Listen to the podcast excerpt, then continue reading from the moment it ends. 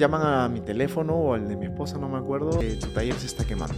Yo llego a casi a las 12 de la noche y las llamas estaban al cielo. O sea, todo nuestro trabajo se perdió de la noche a la mañana. Yo quería irme de mi casa, o sea, yo quería independencia. No quería ser un famoso artista, no, yo quería independencia. Y yo creo que el, el gran reto del, del emprendedor al final siempre es tener una disciplina. Y al principio cuando empiezas eso es lo más difícil de tener. Que yo me di cuenta que al no haber referentes, y yo dije, puedo hacer lo que me da la gana. Reviso los correos y Isano me había cerrado la cuenta. Me había tirado tres strike en una. Eh, fue un momento de mucha crisis y se convirtió en un momento de, de, una oportunidad tremenda. Me vi con un pedazo de madera y no tenía ni idea de qué iba a hacer. O sea, era mi gran oportunidad y no tenía idea de qué hacer. Entendí esta frase de Picasso que decía, la inspiración llega, pero tiene que encontrarse trabajando. Y yo creo que un poco de eso se trata la vida al final. A veces nos matamos tratando de lograr un objetivo, no disfrutando el momento y las cosas que tenemos.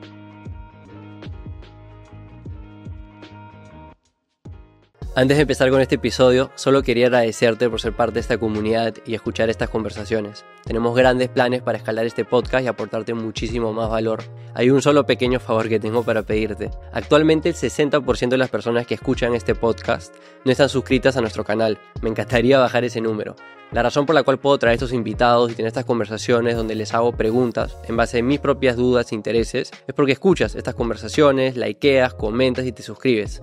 Si te ha gustado una de estas conversaciones y las publicaciones que hacemos, suscribiéndote a nuestros canales como YouTube, Spotify o Apple Podcast ayuda muchísimo a que sigamos creciendo, aportando valor y que más invitados quieran participar. Además, en línea incluirte en la conversación, si dejas un comentario en nuestro canal de YouTube con una pregunta o tema de interés, me esforzaré en encontrar el invitado ideal para responderla. Gracias, disfrute la conversación. Marcelo, gracias por venir. Chévere, encantadísimo. Eres el primer artista que tengo en este podcast. Hace tiempo que me moría de ganas de conversar contigo. Tu arte yo, lo he tenido presente en mi vida desde, desde chiquito, desde hace años, porque a mi mamá le encanta ahí los gorditos con los corazones, entonces siempre he visto ahí en mi casa desde de cerámica, de dibujos, tazas, de todo. Hay mucho de qué conversar ahí. Empecé a, indagar un poco de, de, tu vida y, y, creo que tienes una trayectoria muy interesante. Yo como artista no tengo nada. Yo en verdad, o sea, pésimo en el colegio en arte. Yo creo que si yo tuviese que ser artista tendría que, no sé, aspirar a hacer algo como un Jackson Pollock y cruzar los dedos bien, a que me bien. vaya bien. Sí, sí, sí. Me interesa saber ¿cuál es tu primer recuerdo en relación al arte? La verdad es que casi como tú. O sea, yo en el colegio, una de las peores clases era la de arte. O sea, y la mejor era, no sé, educación física, ¿no?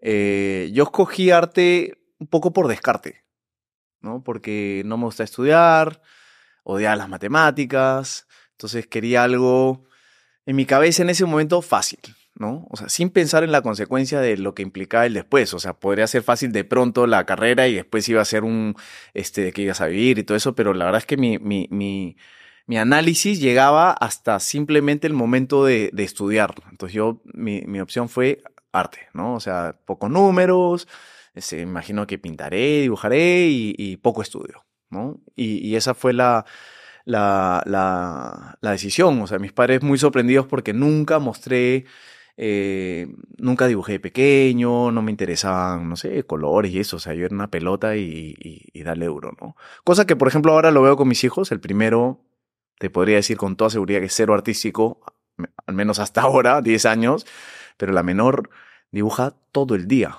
¿no? Y no es que dibuje conmigo, simplemente yo llego y está dibujando y, o sea, prefiere eso a, a, a estar viendo tele, eso dibuja, dibuja, dibuja. Entonces me imagino que ahí es donde digo, ah, mira, esto creo que es, son de estos artistas que, que, constantemente muestran esta vocación de pequeños, ¿no? Yo al menos no la tuve.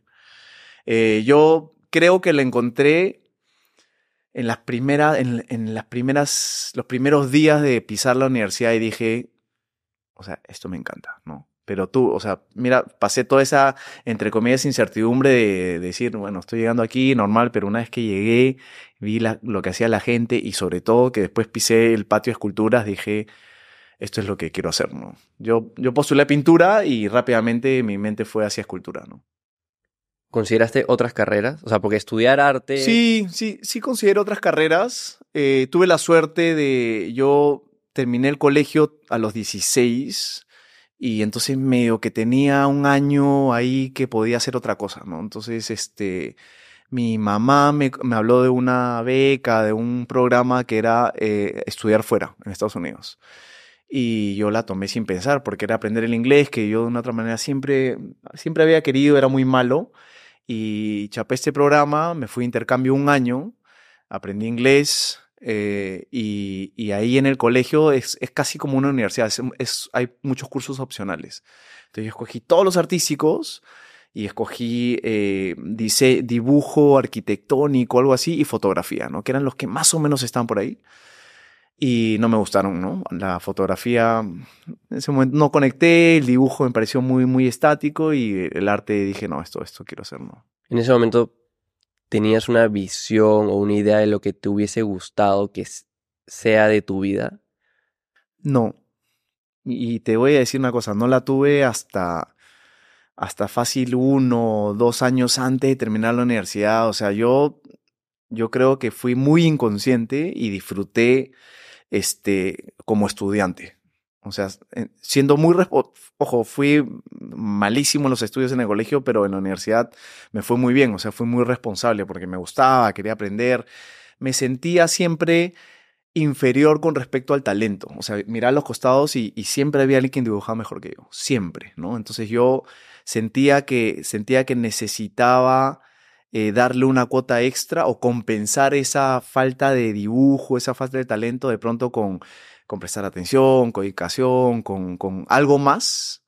Y eso me hizo siempre estar un poco más conectado, creo yo. ¿Consumías arte? O sea, fuera de la universidad. Cero, cero. Hasta ahora consumo muy poco. Muy poco. ¿Qué te inspiraba en, en aquel entonces? ¿Veías películas, escuchabas música? Mira, la verdad es que soy raro. Yo hoy conecto los puntos hacia atrás y, y, entiendo por qué hago lo que hago hoy, ¿no? O sea, por, por, qué el tipo de arte que hago, por qué el camino que he escogido que va, yo diría un poco más paralelo o en otra dirección del arte tradicional, este fine art que, que muchos anhelan, y es porque de pronto, no sé, mi formación, eh, mi, mi, mis padres, no sé, o sea, muy poca música, muy poca muy pocas películas en sí, no había esta vaina de, de, de, de tener que ver ciertas cosas, muy pocos viajes, la verdad, este, no había mucho, mucha, mucho dinero cuando, cuando, era pequeño, mucho trabajo, entonces, este, disfrutaba lo que había, ¿no? Que me parece súper interesante porque hay mucha gente que, al igual que tú, uh -huh. en el colegio no se encontraba, en la universidad tampoco, hasta cierto punto, no saben qué quieren hacer con sus vidas pero estudian tal vez administración o ingeniería o comunicaciones o otra carrera, ¿no? Eh, tal vez derecho, etcétera, que no son tan riesgosas como ya, carreras, como, como caminos, como arte. Sí, Entonces, sí. yo me imaginaría que el sentirte perdido estudiando algo que para la sociedad no tiene un camino muy claro, un camino al cual te va a dar de comer, entre comillas, puede generar mucha ansiedad. ¿Sentías esa ansiedad o no? No la sentí, no la sentí. Hoy, hoy, hoy digo, wow, felizmente, ¿no? Y cuando viene, yo me siento, la verdad, con muchos, este, chicos que recién quieren estudiar o, están terminando su carrera porque, no sé, eh, conozco a la mamá o me escriben y vienen y conversan y la verdad es que yo empiezo a sentir estrés de lo que podría venirles o del camino que ellos tienen que hacer, ¿no? Eh, yo te diría que más que, más que el arte, que de, de, todas maneras es una carrera difícil, yo creo que el, el, el, el, ser emprendedor es difícil, ¿no? O sea, el ser tu propio jefe, el abrir tu propio camino, el, el, toda, esa, toda esa parte en donde no hay una estructura, en donde tú tienes que más o menos diagramar tu estructura, es la parte complicada, ¿no? En este mundo de arte hay este cliché de el artista hambriento, el starving artist, ¿no? Uh -huh. Ay, ay, sí. Y yo la tuve, o sea, es más, yo recuerdo los primeros años de pronto, este, no solamente eso, sino el, el, look, la moda, o sea, yo me ensuciaba a propósito, ¿no? Y tenía todo este rollo, o sea, sí lo tuve, sobre todo en los primeros años, eh, pero rápidamente me di cuenta que de pronto no era tanto lo mío, ¿no? Eh, por eso es que, como te digo, el, el camino que fui escogiendo fue un camino que felizmente se dio, se fue dando de manera natural, ¿no? Y, y sobre todo porque al final yo, yo me vi solo, ¿no? Solo en, en tratar de encontrar mi propio camino. O sea, no, no, no, no tuve pronto un ya propina o un ingreso en donde yo podía estar tranquilo y soñar con las cosas que a mí me gustaría. Yo tuve que ir de frente a, a, a, ver cómo podía vivir de esto. Y ahí es donde empieza todo, ¿no? ¿Recuerdas a un profesor de la universidad que te ayudó a alinearte de alguna manera? No, no, porque eh, yo creo que la universidad muchos critican esto, pero la universidad eh, no, no necesariamente te prepara para qué viene después, ¿no? Creo que todo es tu arte y cómo lo manejas, ¿no? Hay mucha crítica con respecto a, no, es que nos deberían enseñar a hacer un portafolio, nos deberían enseñar a esto. Y yo digo, bueno, puede ser, ¿no? Pero el hecho que no lo hagan también es interesante porque eso hace que tú tengas que ver cómo hacerlo. Y ese creo que es el, el, el diferencial al final, ¿no? ¿Y cuándo empezaste a, de cierta manera, notar, a crear tu propio estilo, tu propio gusto de cómo transmitir tu arte? Yo, yo siempre creo que en, en, toda historia hay momentos determinantes, ¿no? Momentos que de una otra manera van cambiando o van, van diseñando un poco el camino. En mi caso, el primero y el más importante era el, el, no tener recursos, ¿no? O sea, el, el, estar solo frente, ya terminé la universidad, este hijo, terminaste, tú empiezas, ¿no? Y te ves sin plata en el bolsillo. Y yo lo primero que, mi primera gran meta, y, aquí es la diferencia, era yo quería irme de mi casa, o sea, yo quería independencia, no quería ser un famoso artista, no, yo quería independencia, quería tener mi departamento de repente o, tener mi, mi, mi, vivir solo, ¿no? Entonces, con eso te das cuenta que mi motivo no iba por un gran sueño, sino era por un sueño concreto y tangible. O sea, yo necesitaba hacer dinero para irme de mi casa. ¿Había la chance de que ese dinero no venga por arte, sino ponerte a trabajar en un lugar? ¿O fue, no, me cierro, de alguna manera tengo que encontrar de que eh, ser independiente a través del arte? Eh, creo que nunca lo pensé porque en mi caso yo empecé a trabajar en el negocio familiar, entre comillas, pero que no nos pagábamos, que mi papá hacía, diseñaba y fabricaba muebles, mi hermano es arquitecto, siguió eso y yo un poco ayudaba ahí, ¿no? Y en, el, y, y en las horas libres hacía mis esculturas, ¿no? A mí me tomó dos años eh, eh, hacer una primera conexión, ¿no? Que fue en un evento de Casacor, puse mis esculturas, me dijeron, oh, nos encanta, me hicieron unos pedidos y ahí empecé, empezó mi carrera, ¿no? Entonces, no tuve tanto este problema de decir, eh, por dónde consigo, porque un poco me, vino, ¿no? Hoy, hoy digo dos años como si fueran muy rápidos, pero fueron dos años complicados. Este, pero, pero definitivamente eso, eso un poco marca para mí el, el cómo empiezo. Y, y yo creo que el, el gran reto del, del, emprendedor al final siempre es tener una disciplina, ¿no? Y, y, al principio cuando empiezas eso es lo más difícil de tener, ¿no? Y a mí me costó un par de años encontrarla, ¿no? Este, y levantarme temprano y empezar a ver cómo empezar. Antes de que encontrara esa disciplina, ¿cómo era tu, tu día a día como artista? Era un desastre.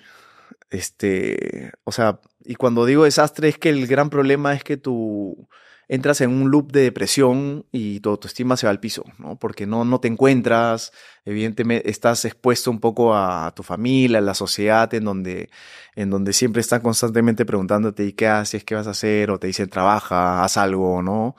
Entonces eso te, te, te termina hundiendo más. Entonces, te duermes muy tarde tratando de pensar qué hacer y te levantas tardísimo también porque entras en ese loop y, y... Mucha gente ahorita está en ese loop. De todas maneras. Gente ¿no? que está escuchando esto. De todas maneras. Entonces, eh, yo siempre digo, yo por suerte a mí me llegó esta frase así, hoy de nuevo uniendo los puntos digo que paja, pero es, era esta frase de Disney que decía, si quieres crear lo fantástico, primero tienes que entender lo real, ¿no? Y yo decía, sí, o sea, yo soñaba con, ahí ya soñaba con ser un gran artista, quería viajar, quería exponer, quería hacer esto, quería hacer lo otro, y decía, pero, ¿qué cosa es lo real?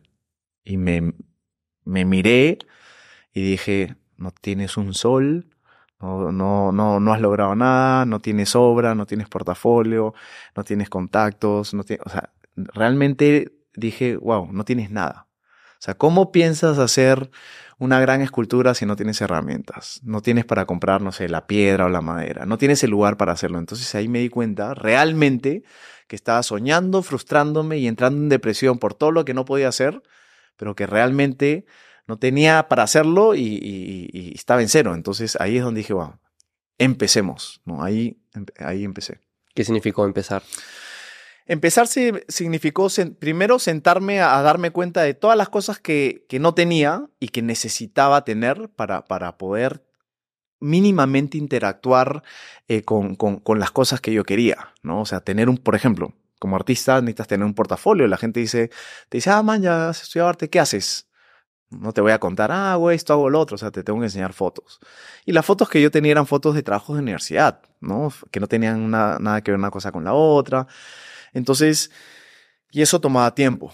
Entonces ahí nomás ya estás entretenido a tratar de armar un, portafolio que sea consistente, que tenga de pronto una temática. Entonces ya tu cabeza empieza a trabajar, empiezas a decir, ah, necesito esta herramienta, necesito esto acá, te va dando un orden, te va dando un horario, te va dando este, ya una planificación en el tiempo, te, al menos te dices, ya esto me va a tomar tres meses y son tres meses que ya no estás deprimido porque te levantas a empezar algo y a terminarlo, ¿no? Y así las, oportunidades empezaron a llegar y lo primero que me di cuenta es que en Lima no habían oportunidades.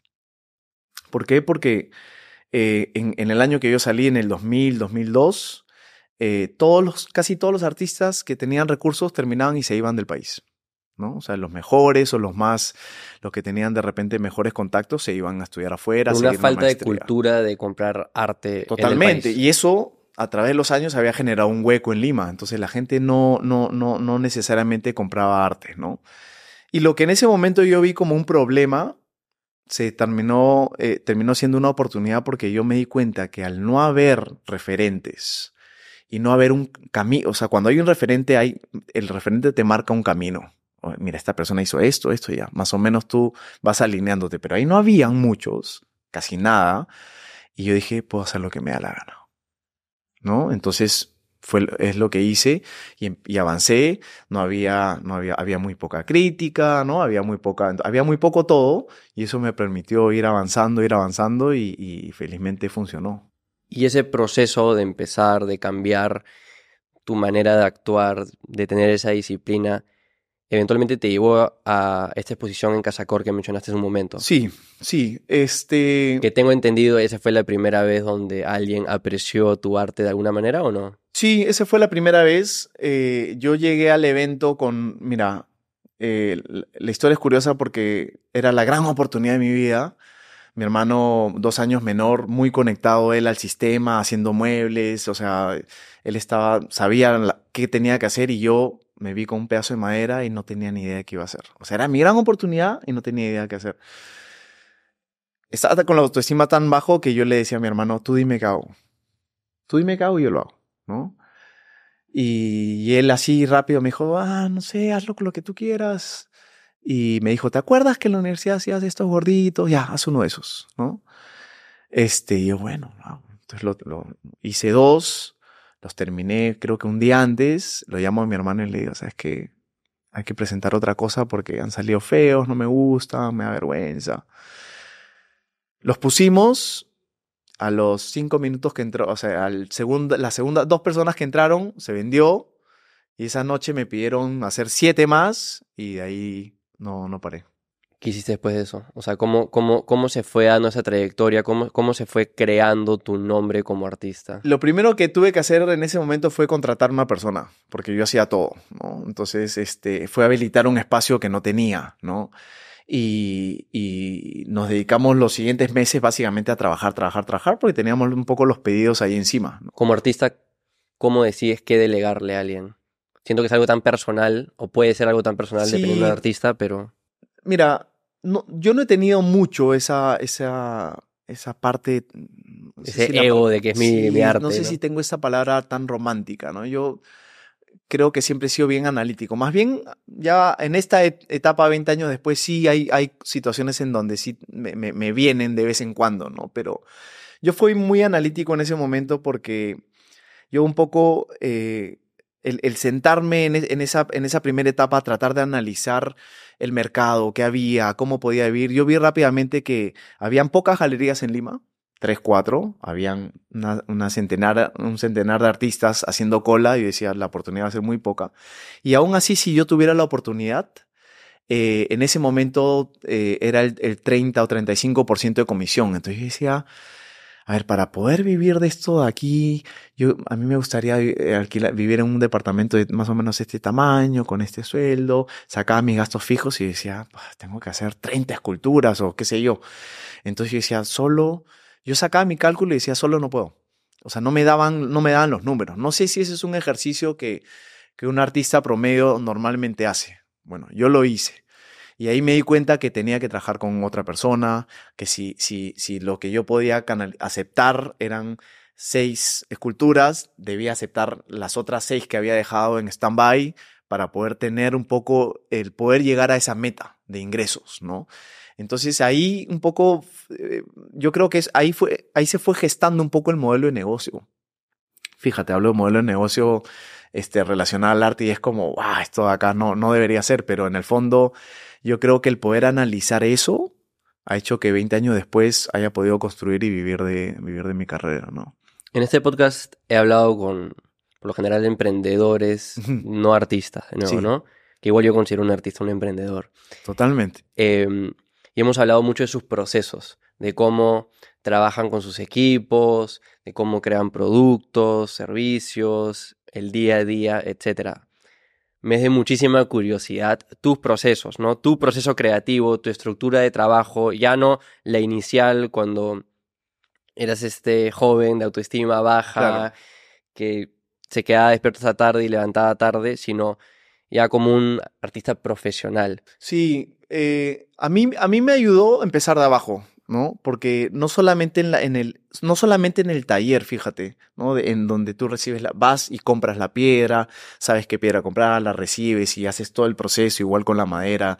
Eh, también, eh, también en la galería, ¿no? O sea, yo era el, yo era el vendedor, el contador, el limpiador, el, el, el atención al cliente, venta, postventa, yo contabilidad, o sea, yo he pasado absolutamente por todos los procesos porque al, fi- al principio era solo yo, ¿no? Y de pronto llegaba una vendedora y, y éramos nosotros dos y así. Que es súper positivo que hayas pasado por todas esas áreas. Es súper positivo porque eso después te da la, la capacidad de poder, de poder dirigir el equipo, de poder saber si es que hay una persona que está lenta, si, si es, o si es buena o no es buena. Eso, la verdad es que te da un ojo, te da un ojo este, fundamental para poder hacer crecer un poco el, el- el- la empresa, ¿no?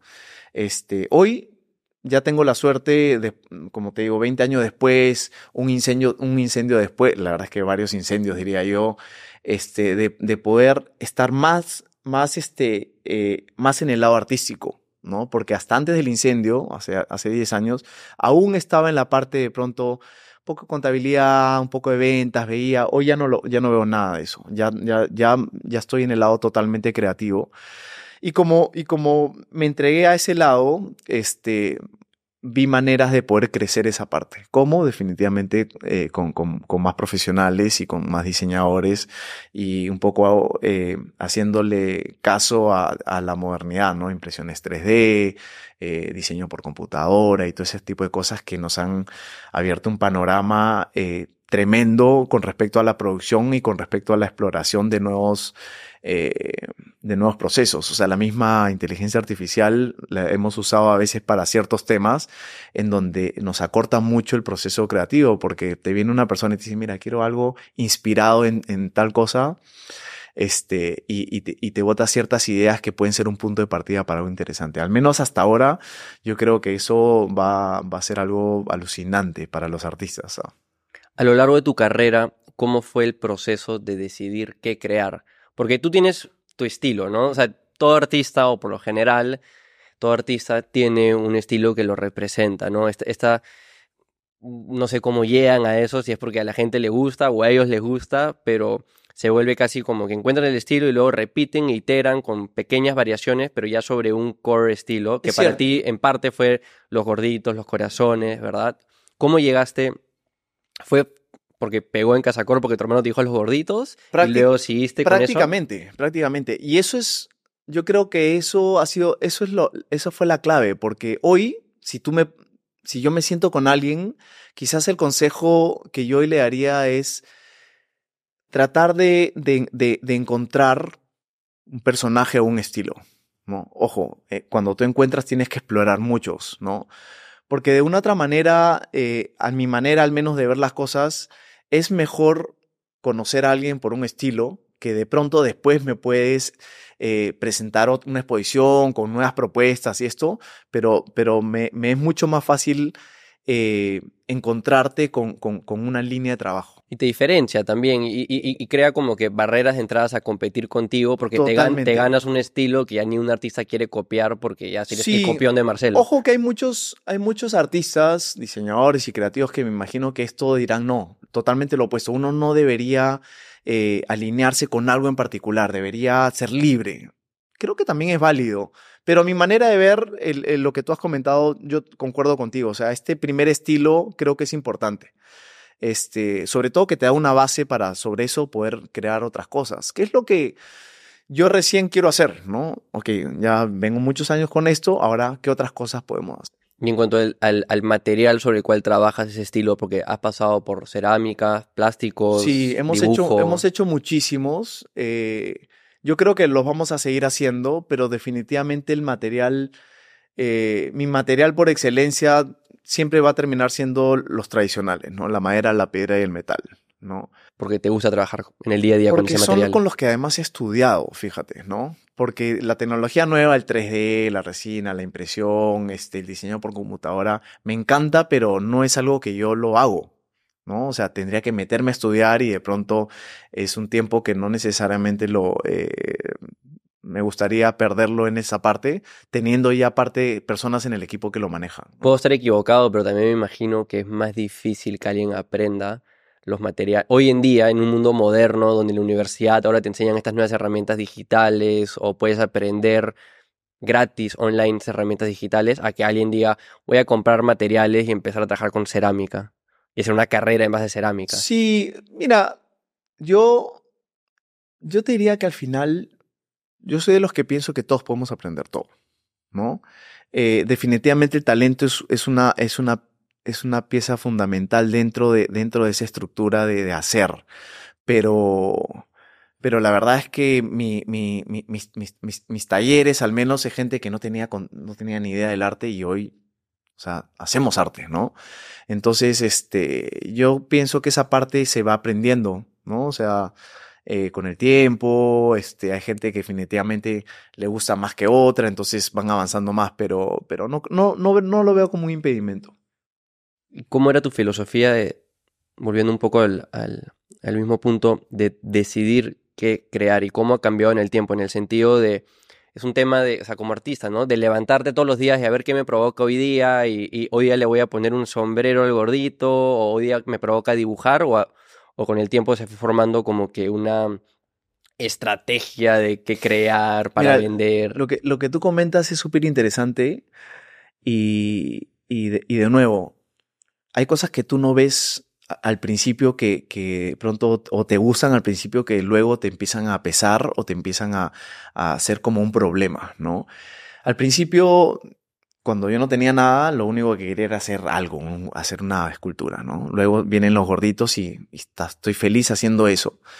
Este, pero así como yo, digo, ¿no? Lo, estos personajes son, han sido mi, son mi bendición o mi salvación, pero también son como una maldición, porque a la hora que quieres hacer nuevas cosas, de pronto la gente te dice, no, pero quiero el corazón, ¿no? Quiero el gordito sujetando el corazón y digo, me imagino que eso es cuando vas a un concierto y el, el cantante te canta una nueva y tú dices, sí, pero cántame la que yo sé, ¿no? Yo pienso que a veces pasa mucho eso y es difícil ahí ir saliéndote de, de, lo nuevo, eh, salirte de, de eso, de esa zona de confort implica una serie de otras cosas, estar preparado para ese momento, este, no sé, explorar otras cosas. Yo siento que, quizás ahora estoy un poco más preparado para eso, ¿no?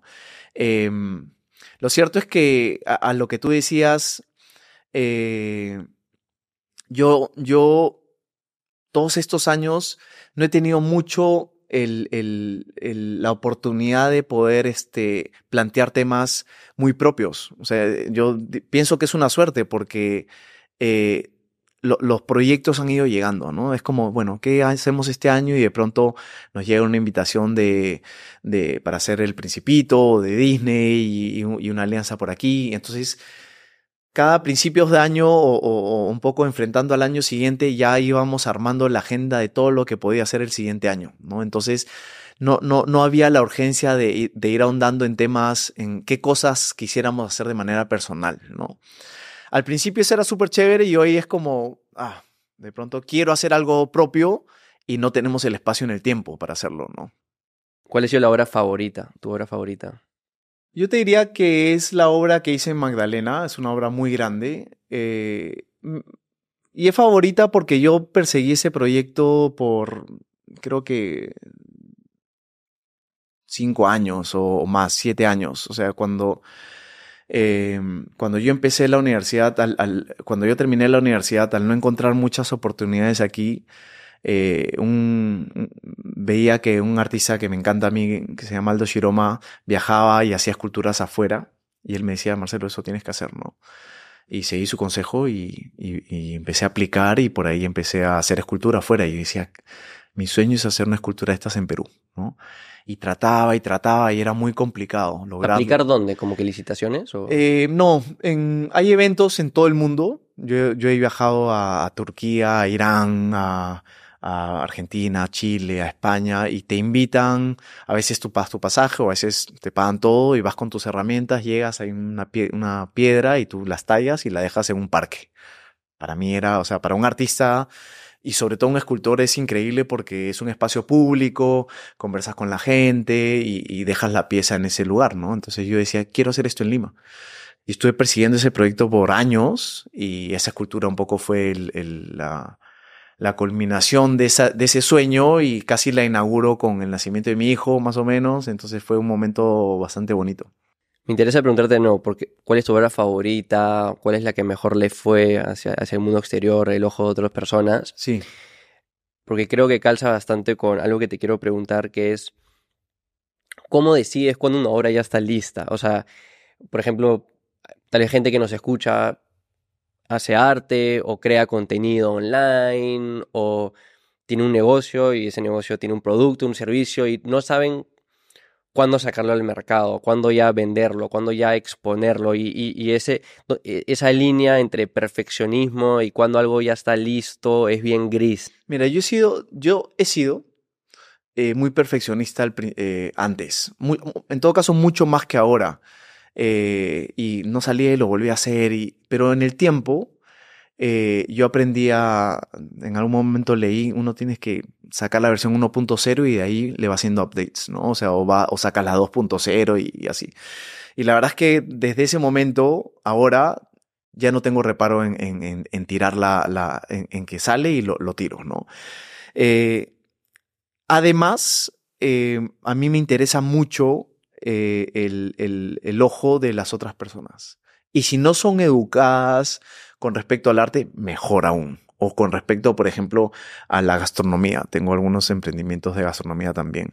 Porque el artista o el, el chef y esto eh, tiene mucho más, o sea, tenemos mucho más ojo, mucho más crítica, mucho más eh, referencias, influencias, entonces vas a de por sí ser mucho más perfeccionista, pero Tú eres súper crítico. Tú eres súper crítico, efectivamente. Entonces, a veces yo hago algo y, veo ah, que no, pero lo presento a mi equipo, lo nosotros, o ya como equipo, lo presentamos al equipo de pronto de galería o de marketing, le decimos, ¿qué tal?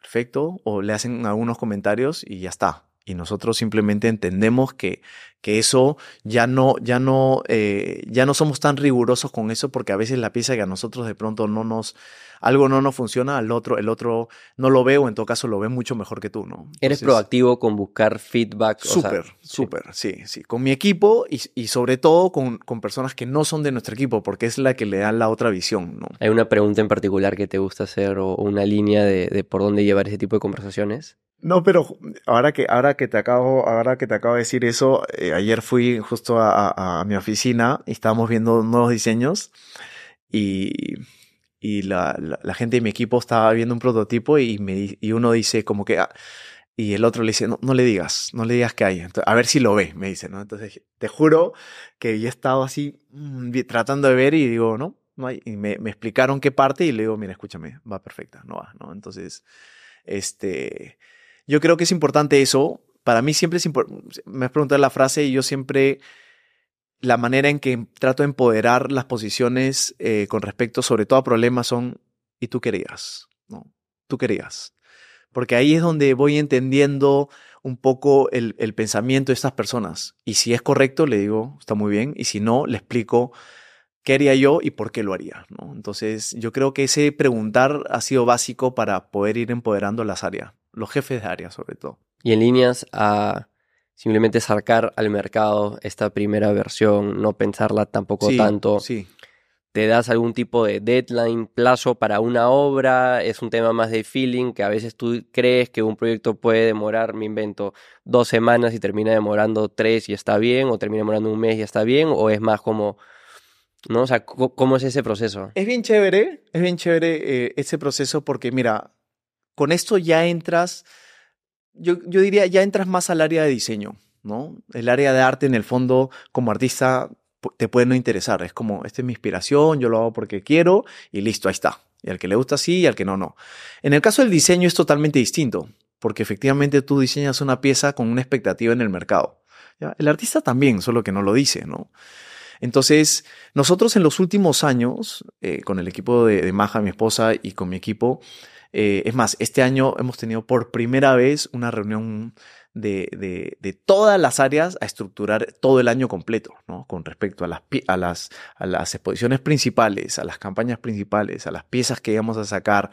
Y todas las áreas iban diciendo, por ejemplo, no sé, la galería esa pieza de qué tamaño va a ser, ¿no? Y cuál va a ser el precio, debería ser un poco más grande, debería ser un poco más chica, cuál va a ser el empaque, el área de, pronto de audiovisual o marketing, ok, pero a esto acá le harían un reel, le harían una foto, va a ser un post, entonces esa parte, te juro que cuando yo estuve en esa reunión me, me pareció como, como un sueño que había tenido cuando empecé, ¿no? O sea, yo mis sueños, mira, no diría la palabra como artista, pero como, como egresado eran tener una fábrica y tener un equipo multidisciplinario que puede ir analizando un poco todo el, todo el desempeño de todo el año con respecto a las piezas que se iban a sacar, dónde se iban a exponer, si iban a estar en nuestra galería, en, en algún lugar en particular, si se iban a tratar de esta manera, de esta otra, y eso eh, me grafica un poco, un poco el, el camino que hoy seguimos, ¿no? Que, que va, va obedeciendo estrategias, va obedeciendo a, a una serie de cosas que hemos ido aprendiendo en el tiempo.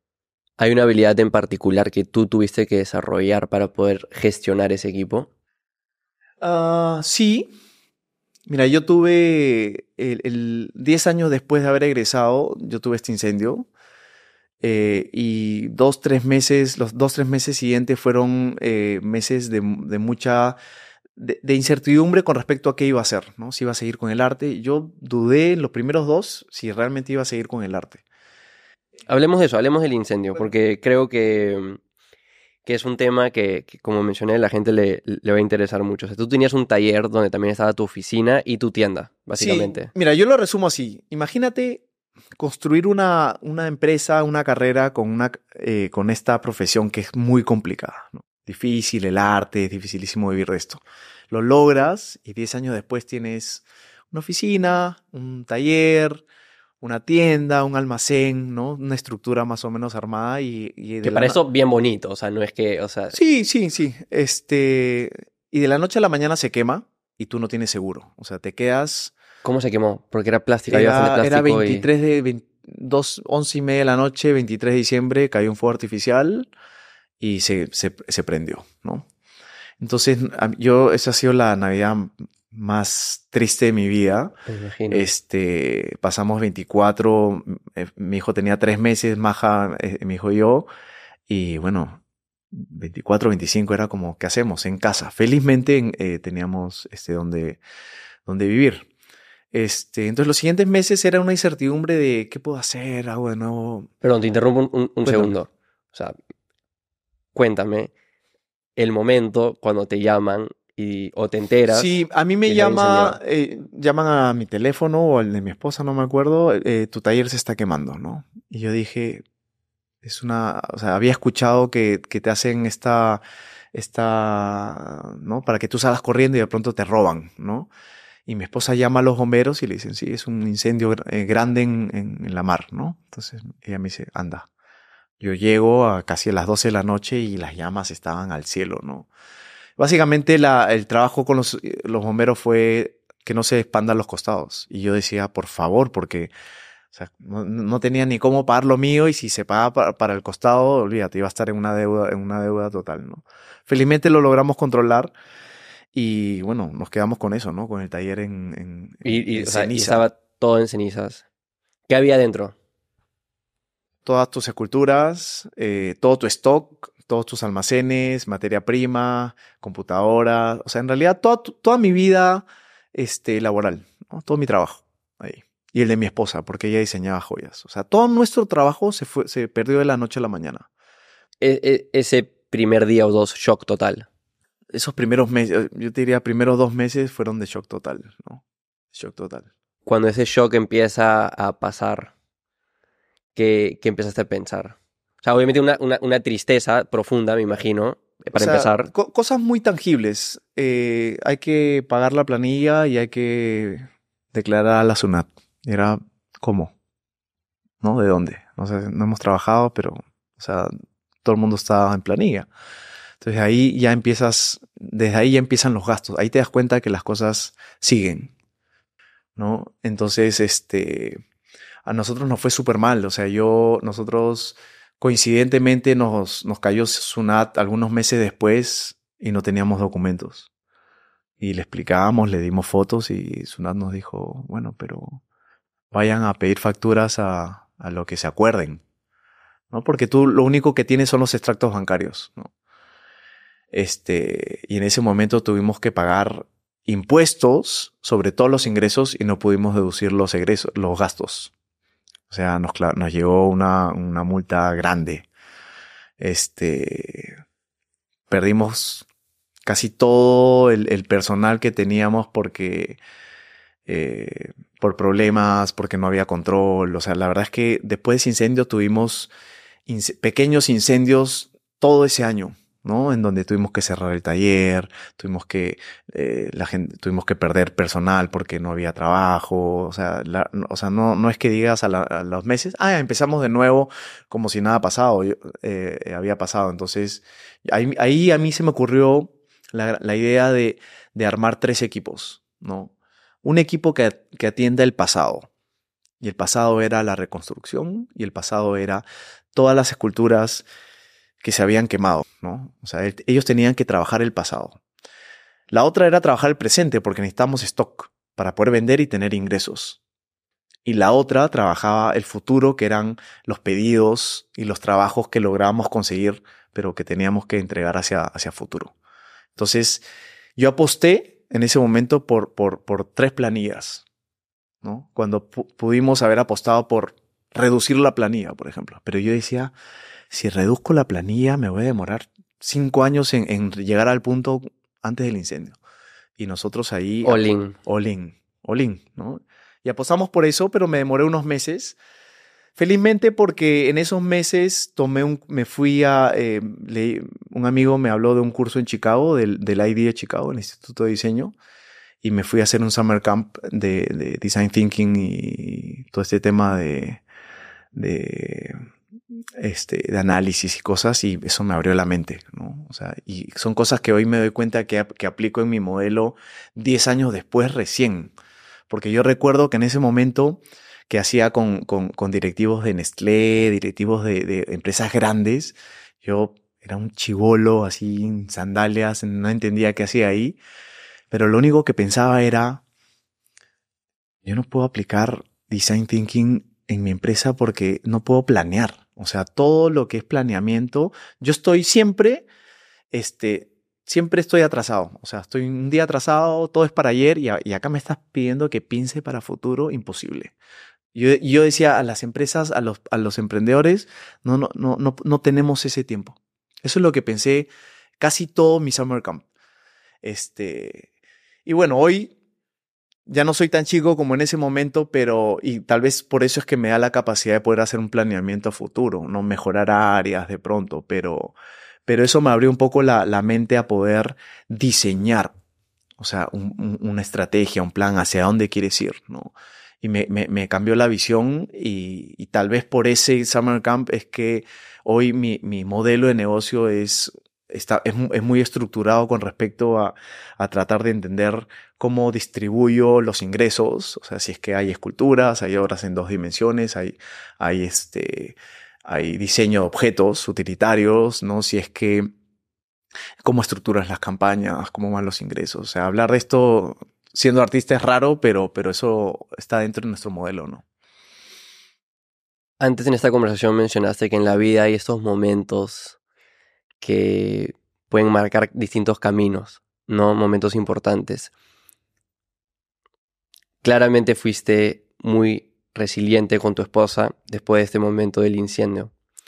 Y replanteaste el negocio, design thinking, como mencionas, una nueva estrategia, etcétera, etcétera. ¿Crees que hubo otro camino que no tomaste dentro de las cartas en ese momento? No, bueno, tal vez, pero fíjate que mi esposa me dijo, mira, no solamente si vas a decidir hacer arte de nuevo, no, quiero que no solamente hagas eso, sino quiero que pruebes las ideas que se te puedan ocurrir, porque no quiero que mañana más tarde tengamos esto de pucha, pude haber hecho esto otro. Esto otro. Y es por eso que eh, desde ese momento nacieron un par de emprendimientos de gastronomía, que era de pronto ese bichito que yo tenía de querer hacer algo, este, que la verdad es que les ha ido súper bien. Y, yo creo que con eso hice un check muy importante, este, eh, y hoy ya no tengo ese bicho y, me, ha dado mucho más tranquilidad de poder entregarme hoy a, a hacer este, a hacer arte, ¿no? En un video que vi tuyo preparándome para, para esta conversación, un TED Talk, básicamente lo resumiste en la palabra resiliencia. ¿Qué significa esa palabra para ti? Hoy muchas cosas. En ese momento eh, era la primera vez que lo había escuchado. O sea, yo, yo había preparado esta exposición eh, de todas estas piezas quemadas y todas esas fotografías del, del momento del incendio. Eh, y me pasaron dos cosas súper importantes, ¿no? Eh, como yo no tenía mucho este ejercicio de, de, ahondar tanto en, en, en cosas mías, mi, mi arte por lo general es muy, muy divertido, muy cotidiano, este, los reboté con, con, otro, con otro amigo artista, este, y él me dijo, mira, el título de tu exposición es Resiliencia. Y yo, me hizo, búscalo en el diccionario tenía ni idea de la palabra. Estamos hablando del 2012. Hoy la palabra resiliencia, ser resiliente, se usa mucho, ¿no? Está hace 10 años muy poco. Y lo busqué y dije, bueno, ya, definitivamente esto es lo que, lo que estoy viviendo. Y la otra importante que me pasó es que haciendo la búsqueda de, de para, para la exposición, encontré que el, hijo, el nombre de mi hijo, que había nacido tres meses antes, era Ignacio y que venía de, que significaba nacido el fuego. O sea, ignis, fuego, natus, nacer, ¿no? En griego, latín.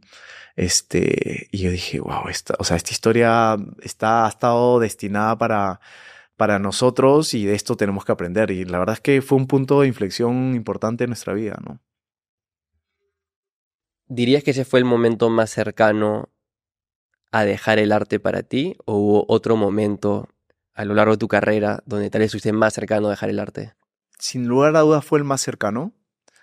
Y una de las, una de las razones es porque hasta ese punto, hasta ese momento yo sinceramente había cumplido la mayoría de las metas que me había propuesto y mucho más de los sueños que de pronto había soñado con, con el arte. O sea, es más, estaba viviendo de eso. Pero había sido difícil, había tenido que eh, ser muy consciente de, de, de, de a dónde mirar. ¿No? Porque yo creo, bueno, después lo he vivido con otras, con otros amigos en otras profesiones.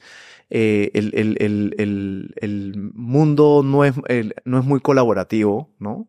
Entre profesionales sobre todo, ¿no? Siempre, siempre hay muchas críticas y eso.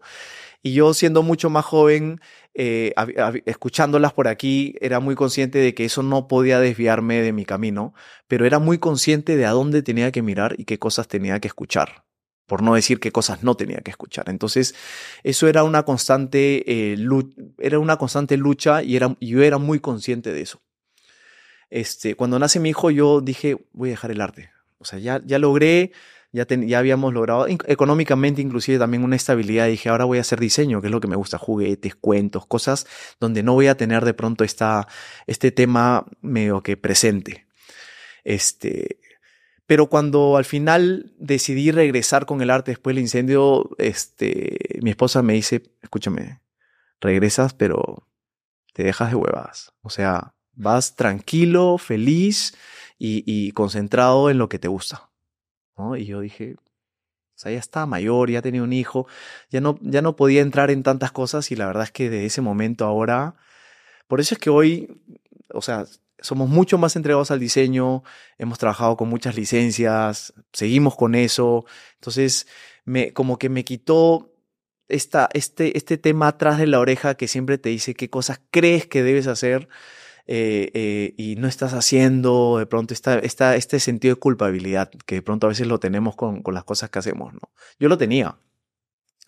Hoy, hoy no lo tengo y, al contrario, hoy disfruto mucho más el, el, el camino, ¿no? ¿Qué tanto crees que ese hecho de que no te arrepientas de nada prácticamente a lo largo de tu trayectoria se debe a que medio que ya lograste muchas las cosas que cuando eres universitario, ansioso, con una autoestima baja, querías lograr, ya lo lograste, versus estás haciendo las cosas en el día a día que te apasionan, que te gustan, o sea, ¿cómo ponderas eso? Porque hay muchas personas que quieren sentirse así, que no se arrepienten, que no, no sentirse arrepentidas en el futuro, pero no necesariamente van a lograr lo que quieren. Sí, es que yo creo que ahí la, la cuota fundamental es, es el, el, el, el, lograr llegar a algún punto, ¿no? O sea, un punto en donde de una u otra manera es, es una cierta meta que te puede dar una estabilidad económica o te puede llevar a, a, a, a otro lugar. Yo, o sea, creo que eso es fundamental. Este, yo, yo creo que tuve la suerte de, de eh, no sé, de pronto por, por, por, el lugar de donde vengo, la familia donde vengo, es que eh, las metas que me tracé fueron muy, muy, muy chicas. ¿no? Era, era un momento en donde el internet tampoco estaba, estaba muy, muy corto, entonces hoy, hoy es, es muy difícil porque agarras el, la, la, cantidad de estímulos, la cantidad de proyectos, la, la, es, o sea, te hacen soñar demasiado. Yo, yo considero que hay un sobreestímulo de cosas en donde si tú hoy te seteas con el celular y trazas un, trabajo, mañana vuelves a hablar del celular y ese, y, y esa, y ese camino lo, lo mejoras y, y, el tercer día lo mejoras más. Y, no solamente eso, sino que al siguiente ya te estás trazando el siguiente proyecto y el siguiente y eso al final nos deja, no, no has avanzado. Este, yo creo que el, el, la clave es, es, es hacer que, que vuelve al, al, tema de la disciplina, ¿no? O sea, sí. yo escucho bastante en este mundo de negocios o recomendaciones en este mundo de negocios de gente que, que, admiro que hablan de estar free from outcome, ¿no? Libre del resultado, ¿no? O sea, no quieres necesariamente anexar, anclar toda tu autoestima a un resultado, pero lo que sí debería ser es ser disciplinado, actuar, eh, suena, suena cursi, ¿no? Pero dar lo mejor de ti. Claro. Y si haces eso, independientemente si logras el, eh, el, resultado o no, te puedes sentir bien, no arrepentido de lo que sucedió. Mira, sí, yo creo que, o sea, definitivamente es importante trazarte una meta, ¿no?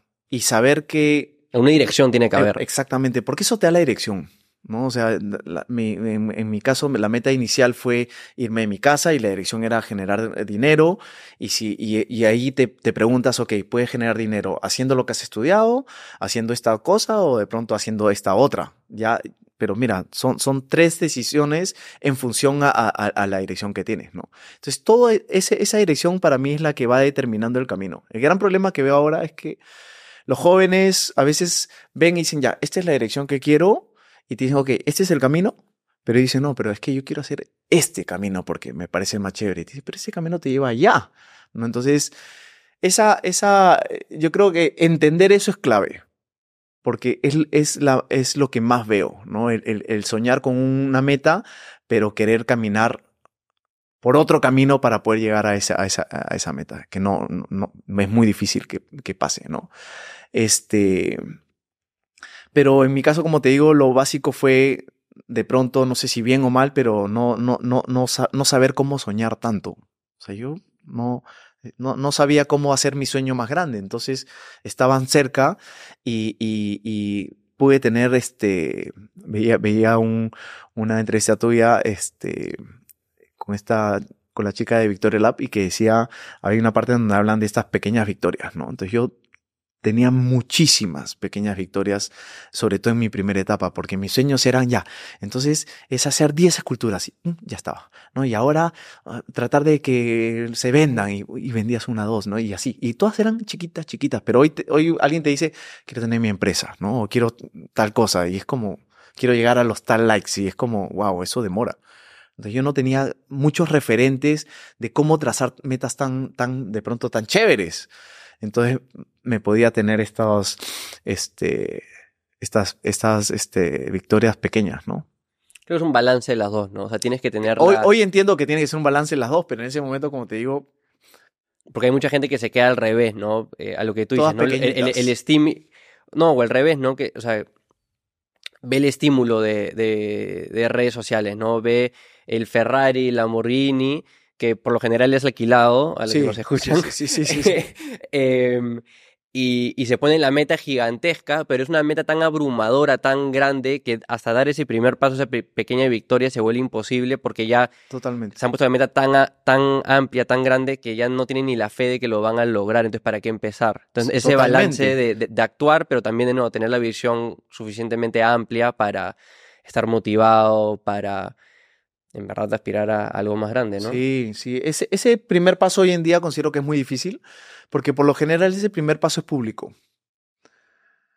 O sea, hoy en día es muy difícil que ese primer paso que das de emprendimiento no sea público, porque el, el primer paso es abrir tu marca y abrir el perfil. Yo me acuerdo en el, en, en el 2017, o sea, ahora que, que, que, tengo este podcast y pongo mi cara frente a la cámara y, y ese miedo ya, ya se perdió, pero me acuerdo en el 2017, ese primer... y éramos un, ya tiene una agencia con nueve colaboradores, o sea, no era como que yo en, en, eh, con Santiago en, en, la sala de la casa de mi mamá, ya teníamos un equipito, o sea, era, era algo cool, ¿no? Claro. Pero igual, ese primer post, ¿no sabes?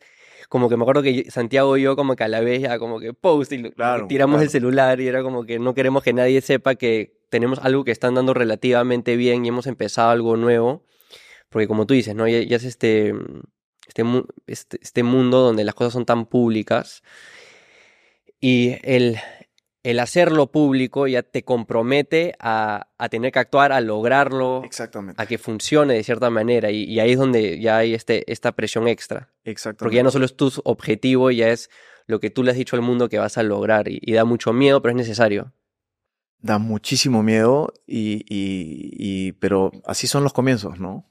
Y ayuda bastante, ¿no? En verdad ayuda decirle al mundo lo que quieres lograr. Te compromete de una manera, ¿no? Es, yo no creo en estas cosas mucho, lo de tipo El Secreto, uh -huh, es, uh -huh. este libro famoso que, que dice que manifiesta al mundo lo que Claro, vas a lograr, etcétera, claro. pero en verdad funciona, ayuda, en verdad, porque te alinea, te, te, te compromete. Yo creo que ayuda también a liberar la tensión, ¿no? Porque ya una vez que lo sueltas, ya, ya no, ya es, este, ya es más fácil, ¿no? Pero yo creo que al final, para mí, una de las cosas que, que han sido mucho, que ha sido muy importantes han sido, eh, independientemente del resultado de la meta, es, este, es ser honesto contigo.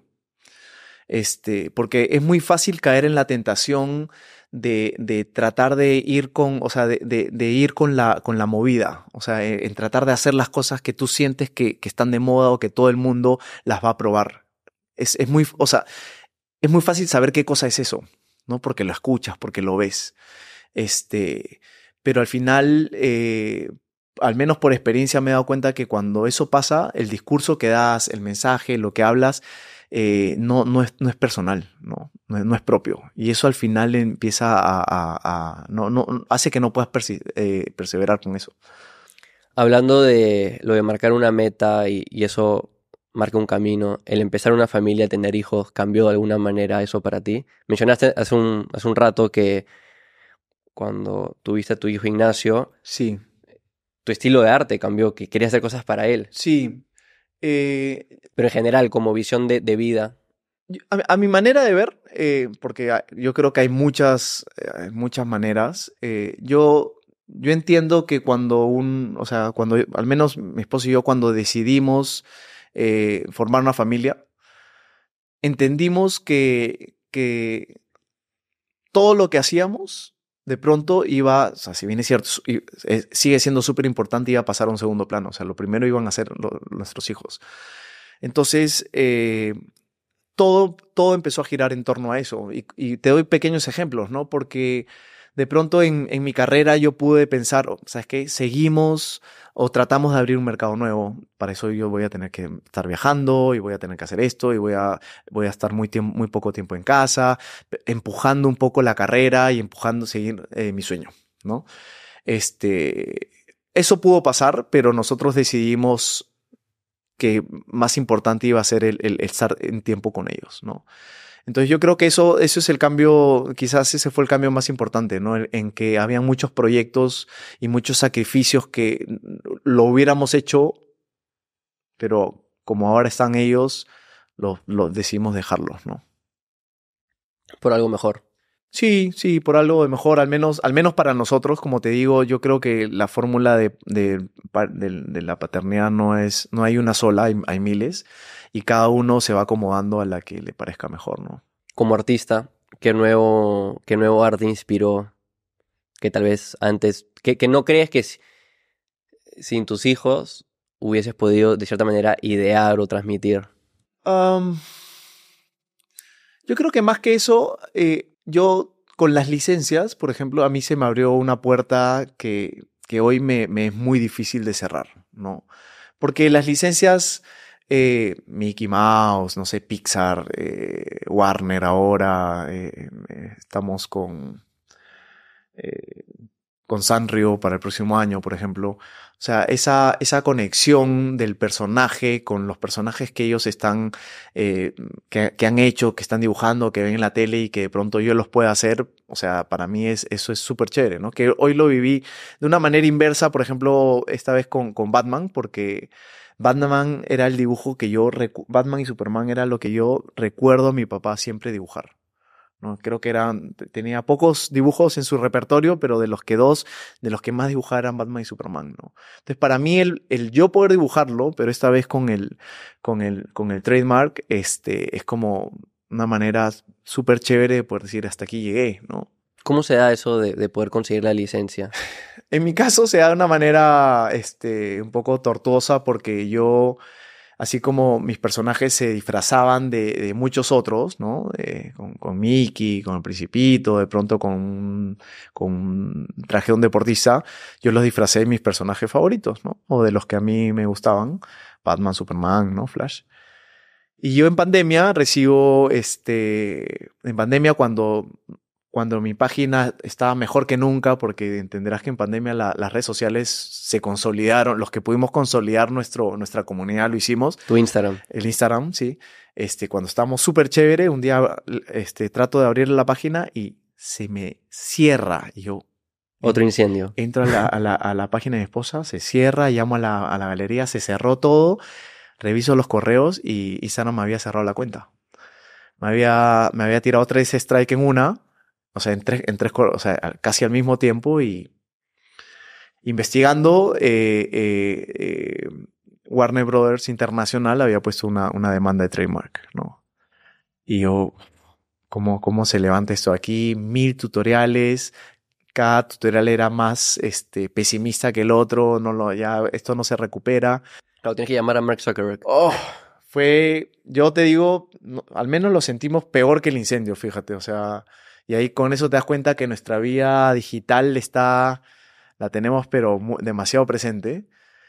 Y al final logré conversar con, mira, con, con el directivo de, de, de, de- trademark este, en Warner y, y, hacerle la propuesta de, de, trabajar juntos. O sea, por quejarte de que te habían cerrado la cuenta terminó saliendo uno de los mejores. Sí, o, sea, vi, o sea, vi la oportunidad de la comunicación como una oportunidad de poder plantear un proyecto. O sea, yo, en mi cabeza fue, ya estamos conversando, estoy conversando con, con el, el VP de, de, de Warner y ahí le solté el proyecto y me dijo, ¿qué, qué, ¿qué podemos hacer? Le dije y me dijo, bueno, vamos para adelante.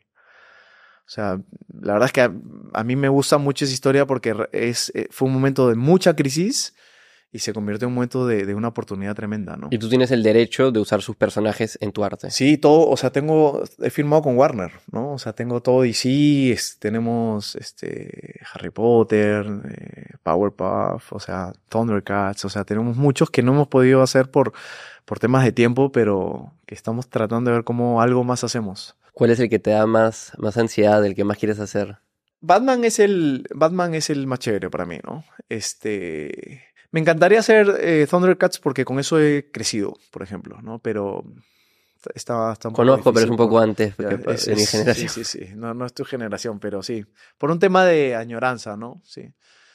La parte digital, la parte es, es, se ha constituido en una herramienta para nosotros muy importante es interesante porque, mira, yo luché, o sea, por dos años planteé la idea de, abrir la web en, en, en, en el, con mi esposa y su equipo. Cuando, cuando la primera fue creo que 2017. Y, y prácticamente me dijeron, Marcelo, las web no funcionan. Y es la verdad, en ese momento las web, nadie tenía, las páginas web habían casi desaparecido, las usaban grandes empresas, pero este, yo le decía, es que necesitamos vender por web. No, no, no. no. Un año después dije, tengo que abrir. Y, y, demoró un año ese, ese, ese tránsito entre hacer un cambio, porque eso obedecía a hacer el, el cambio de, de, de, tener mucho más diseño, mucho más objetos, incursionar mucho más en la cerámica y hacer toda esta página web que la terminó haciendo mi esposa con su, con, con, con su con la persona que trabaja de puros tutoriales. Me dijo, Marcelo, un, ¿hicieron un Shopify? Hicieron, hicieron un Shopify, este, y que después lo tratamos de mirar a otra plataforma y me dijo, no, escúchame. No, no, Shopify, quédate en Shopify. Me dijo, es increíble, me dijo, o sea, a veces hay que probar, ¿no? Este, y a nosotros nos agarra la pandemia. Inauguramos la web en diciembre del 2019. Vendió la mitad de lo que vendió la tienda física. Fue un éxito rotundo y nos agarra la pandemia con la web operativa y, los almacenes llenos, llenos, llenos. Y en ese momento dije, ha sido la peor decisión. O sea, no, ¿qué vamos a hacer con todos estos talleres así? Y después, hasta el día de hoy, la web es, o sea, con, eh, es una herramienta fundamental para nosotros. O sea, es la mitad más o menos, ¿no? Del modelo. Quiero hablar de eso. Bueno, este es un podcast de negocios, de, de emprendimiento. Has mencionado a lo largo de la conversación cómo has ido formando un equipo, cómo ahora ya planifican, se organizan, etc. Cuéntame cómo ha sido ese proceso para ti, no necesariamente de la creación del arte, sino de la formación y, el escalamiento del negocio. ¿Cuándo fue que en verdad te, te, lo empezaste a tomar en serio como, ya, ya no soy yo el artista, ahora soy yo el dueño de negocio que en verdad quiere crear algo más grande que mí mismo? El cambio lo di, lo di más o menos por ahí, 2017, 18, porque... no hace mucho. No hace mucho, no hace mucho, porque, o sea, es un cambio que obedece a un, en realidad, un cambio de modelo, ¿no? El modelo hasta ese momento era, yo era el artista, yo diseñaba, estaba ahí trabajando con, con la gente y, bueno, de ahí salían las esculturas, ¿no?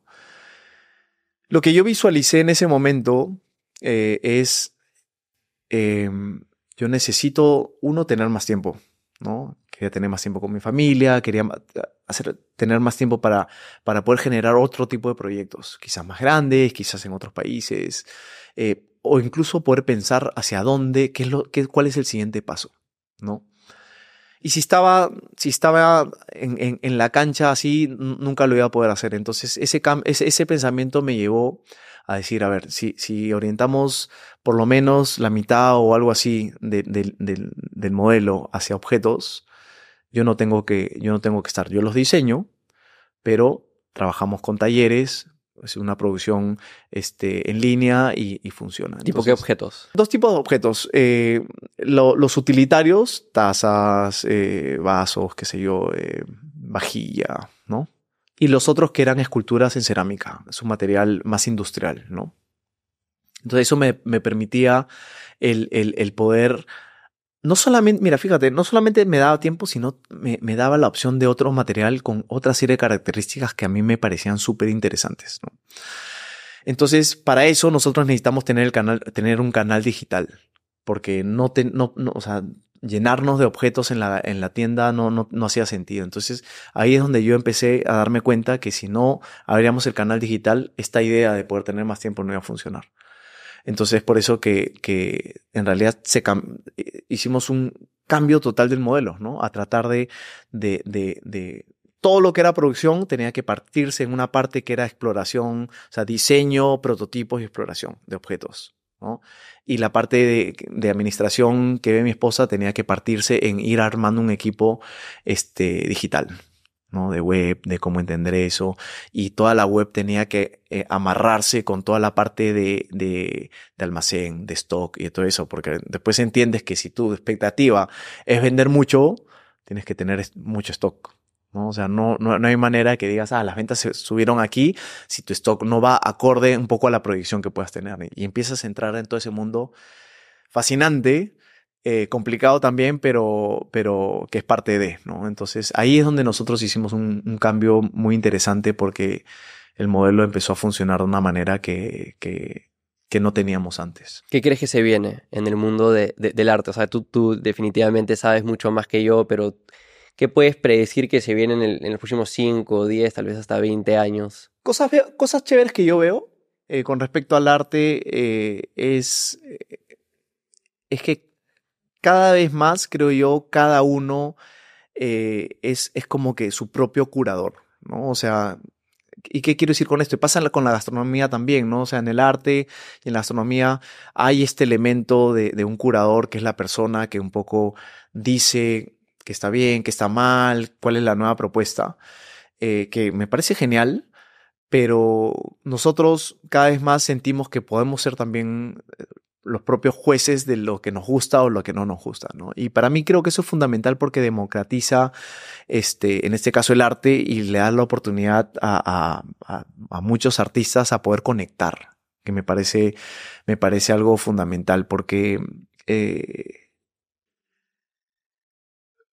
parte, parte, parte de, del comienzo de, la, de, las, de, la, de los emprendimientos, hay, hay, una pieza fundamental que son las conexiones que uno tiene, sociales, laborales, que no siempre se, no siempre se hablan mucho, ¿no? Porque se habla del trabajo, de la dedicación, de la meta, pero no, se habla muy poco de, de las conexiones que uno tiene, ¿no? Y que son o, en todo caso las conexiones y, la, y las condiciones que uno tiene, ¿no? Sea, sea tener dinero o no, sea tener contactos o no. Yo creo que eso, eso eh, definitivamente siempre sirve, siempre es no empezar de cero, siempre, ¿no? En mi caso que no, no las tuve, tuve que eh, yo tratar de lograr esa conexión que me hacía falta a, base de dedicación, talento y esas cosas, y, y tratar de justamente lograr conexión.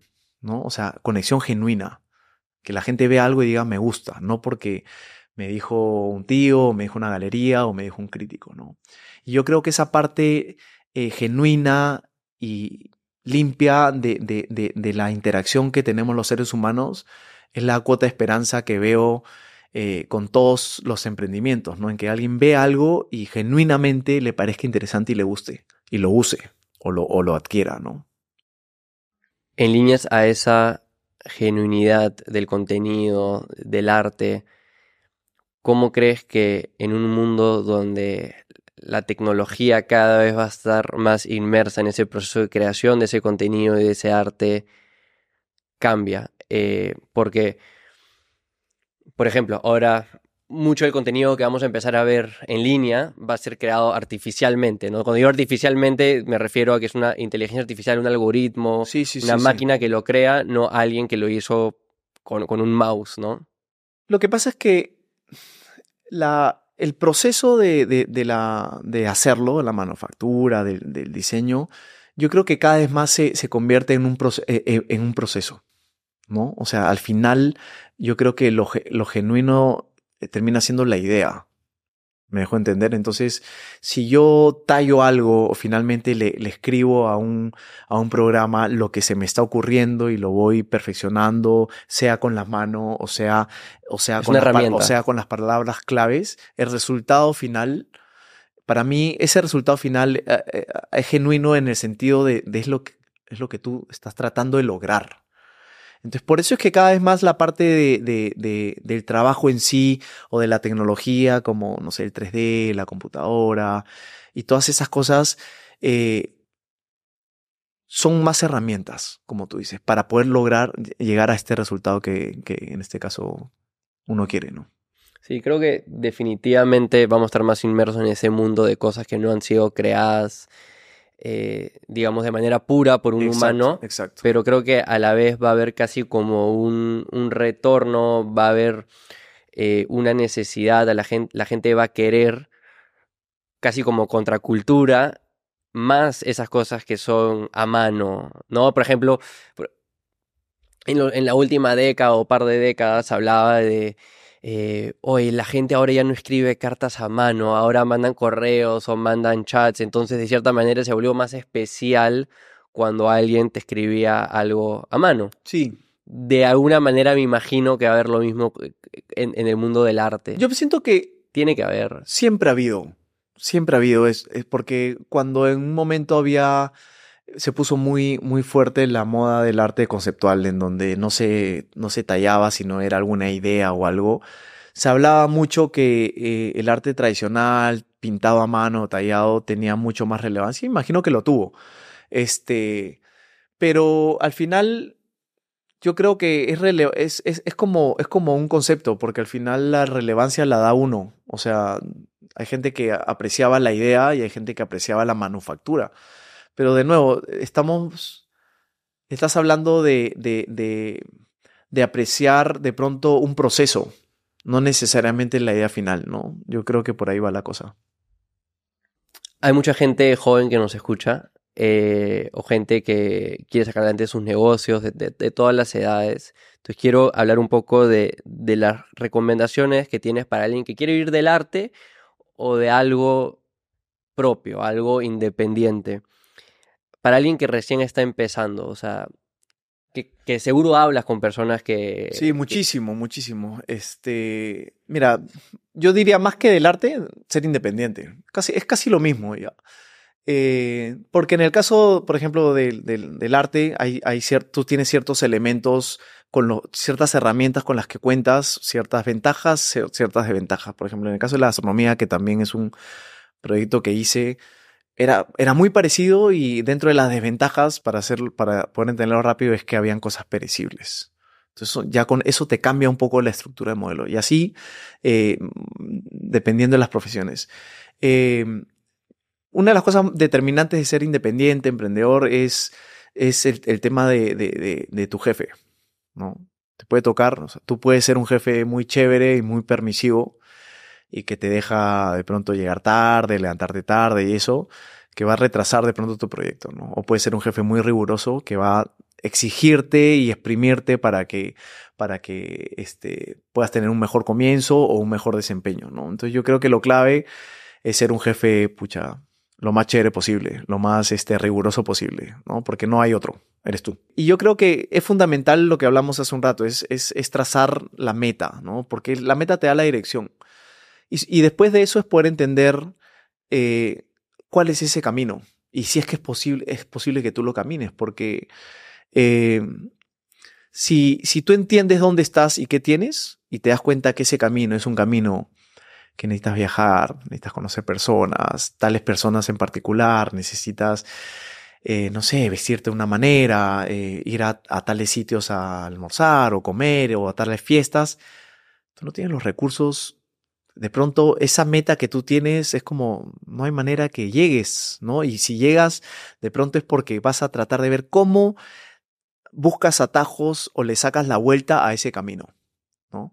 Yo creo que el, el, poder entender dónde estamos y qué podemos hacer es fundamental, ¿no? Hay mucha gente que de pronto, eh, ayer hablaba con unas chicas, eh, eh, que vinieron a conversar y decían, no, que es que necesito, por ejemplo, eh, para hacer un proyecto tal, tal celular, ¿no? Yo le decía, pero ¿cuántos videos puedes editar, ¿no? Con ese celular. O sea, ¿en cuánto tiempo vas a, por ejemplo, pagar ese, ese, ese celular? ¿Qué pasa si por A te lo roban? O sea, o el cliente que tienes, eh, ¿qué tipo de resolución necesita? De pronto con el que tienes está bien, tú puedes ir empezando con eso. Entonces, yo creo que el, el, el poder entender tu camino y el poder ir alineándote con eso, pero en función a las cosas que tú puedes hacer, es lo básico. Porque lo, lo, lo, que te gana es querer hacer cosas y de pronto o te endeudas o, o, o, gastas todo lo que, todos tus recursos y después entra una frustración porque estás, no estás en cero, sino estás en rojo y estás sin dinero y estás en esto y, y ya no puedes avanzar. Entonces yo creo que ir a paso firme y sabiendo qué camino es el que puedes caminar. Porque yo en ese sentido, de pronto algunos, algunas metas he dicho, a ver, quiero esto, a ver, ¿cuál es el camino? No hay manera que pueda hacer eso. No tengo el tiempo o tendría que eh, hacer tres viajes, no los, no los quiero hacer o no los voy a hacer. Entonces, a ver, ¿qué otro? Ya, este. A ver, sí, ese es, lo camino, ¿no? Creo que eso, para a mí eso me ha servido mucho en mi carrera y me ha ayudado a no tener tantas frustraciones de pronto, ¿no? Porque más o menos sabes que son cosas realizables, que no son cosas que voy a reclamar porque, bueno, porque no tengo dinero, porque no tengo tales contactos, ¿no? En retrospectiva, ¿cómo tú ves que se fue formando tu propia marca como artista? O sea, tu marca personal, eh, de empresa. ¿Qué ayudó en, en, ese proceso? Ayudó, ayudó a no ser tan consciente. A no, a, no, a, no a no estructurarme tanto en función a cómo quería yo que me vean la gente. Porque en toda la primera etapa yo simplemente necesitaba hacer, necesitaba de pronto vender, necesitaba eh, que me vean, necesitaba. Entonces, cuando, cuando esas premisas están por encima de cómo quieres que te vean, básicamente tu vida se traduce a puro trabajo. Y probablemente también el hecho de tratar de controlar mucho cómo quieres que te vean hace que seas menos único, porque probablemente lo estás haciendo bajo una referencia medio que es casi que copiándote. Totalmente. Y, y, la verdad es que, y también menos útil, porque estás sentado pensando nada más cómo quieres que te vean. Y todo el día estás pensando, y así, y así, y si pongo esto, y si hago esto, y si hago... Entonces, en mi caso, sí, yo, o sea, no te voy a decir que no tenía, o sea, mejor dicho, tenía una idea de cómo quisiera que me vean, pero no tenía el tiempo para, para modelar mucho esa idea porque decía, no, tengo que terminar esta, esta escultura, tengo que hacer esto, tengo que hacer lo otro. Entonces, pasé mucho más tiempo haciendo en la primera etapa que, que pensando, porque tenía tres cosas y esas tres cosas tomaban demasiado tiempo en el día. ¿no? En, en, en, los meses, en los años. Entonces, eso yo creo que es fundamental, ¿no? O sea, hacer una lista muy corta y poner las prioridades, a ver, tengo estas cinco prioridades y, y, em, empezar a hacerlas en orden. O sea, porque la prioridad uno es la uno, no la tachas hasta que no la acabas, ¿no? Y así. Y relacionado un poco a eso, en tu caso, que trabajas arte, ¿no? Como también podría ser para alguien que crea contenido sí, o sí, escribe, sí, etcétera, es común que hayan como bloqueos creativos. Totalmente. ¿Qué haces en esas situaciones? Porque no, tú has dicho ya, tienes que marcar lo que quieres hacer, no la pienses tanto, etcétera. Pero ¿qué pasa cuando ni siquiera tienes la idea de qué quieres hacer? Sí. Eh... Mira, yo, yo tuve la suerte de siempre estar con un trabajo adelantado. ¿Qué quiere decir? Que, que de una u otra manera tenía el proyecto del, del mes siguiente y los meses que venían. Entonces, no, esos espacios en blanco en donde decía, ¿ahora qué hago? eran muy pocos. ¿ya? Hasta ahora son muy pocos. Pero cuando lo he tenido, pucha, ahí sí me la he dado artista y he relajado un poco, ¿no? Bueno, lo dejo ahí y voy viendo y no sé, este, eh, me siento... Cuando he intentado hacer la, la, de, la artista total en donde pienso que la inspiración va a llegar, nunca llega. Y aquí es donde entendí esta frase de Picasso que decía, la inspiración llega, pero tiene que encontrarte trabajando. Entonces, es sentarte, sí, esperando la inspiración, pero con una hoja en blanco y, y tirando ideas y viendo y viendo y viendo y viendo. Y poco a poco eso empieza a materializarse de alguna manera y ahí aparece. Me haces pensar en algo que escuché de, de un marquetero, escritor que se llama Seth Godin. Tiene un libro que yo siempre recomiendo, probablemente mi libro favorito de marketing, que se llama This is Marketing, esto es marketing. Seth Godin. Eh, y él habla de cómo tú tienes que ser un profesional. O sea, él dice de que la autenticidad, el ser authentic, eh, está sobrevalorado en el sentido que la gente dice, no, es cuando, como tú dices, no, cuando me llega la inspiración, es ser auténtico, el arte tiene que venir a mí. Él dice, no, es como, imagínate si, si tu cirujano pensar así. Claro, claro. No pensara como profesional, sino como que, ay, hoy día no me siento apasionado por eh, hacer esta cirugía de, de rodilla en plena operación. Totalmente. ¿No? O un día se le da por decir, no, hoy día no, no me toca lavarme las manos. No, es un profesional que tiene su lista de cosas que va a hacer y, actúa. Y, como artistas, él habla, ¿no? Hay que ser de la misma manera. Él dice, yo escribo un blog post todos los días, hasta los días que no me provoca. Y creo que si entras a su, blog, literal, como que por 10 años no ha fallado un día de escribir. Y obviamente hay días donde sale una pieza increíble, una escritura increíble, y hay otros días donde sale cualquier mamarracho, pero ese proceso de hacer, como tú dices con Picasso, es lo importante. Es que lo que tú has contado, mira, lo había olvidado, pero es fundamental, fundamental, porque este, yo recuerdo en la primera etapa, yo siempre, o sea, por momentos tiraba como que tiraba todo y decía, no, no funciona de esta manera, porque, y lo vas a escuchar mucho de, creativos que te dicen, la madrugada es el momento. Y yo te digo, la, la verdad es que es el momento, porque es, es un silencio totalmente distinto. Y tu cerebro es como que empieza a conectar, sí, y, es muy, y funciona mucho. Pero yo me empecé a dar cuenta que, que estaba enchufado en la noche, en la, en la madrugada, y no quieres que acabe porque es como que, no, tengo que seguir porque estoy inspirado, ¿no? Y a veces se te van las 5 o 6 de la mañana y y de pronto me empecé a dar cuenta que estaba desenchufado en el día. Y dije, el mundo funciona de día. Y ahí yo dije, tengo que hacer el cambio. Y me costó la vida porque no me salía y me repetía a mí, no, es que tú eres de madrugada, tú eres de madrugada, tú, tú, trabajas de noche. Entonces, y un día dije, no, o sea, esto acá tiene que funcionar de día. Entonces, cuando me obligué, como este pata, este, a, a canalizar o hacer que la inspiración aparezca en ese momento, las cosas cambiaron.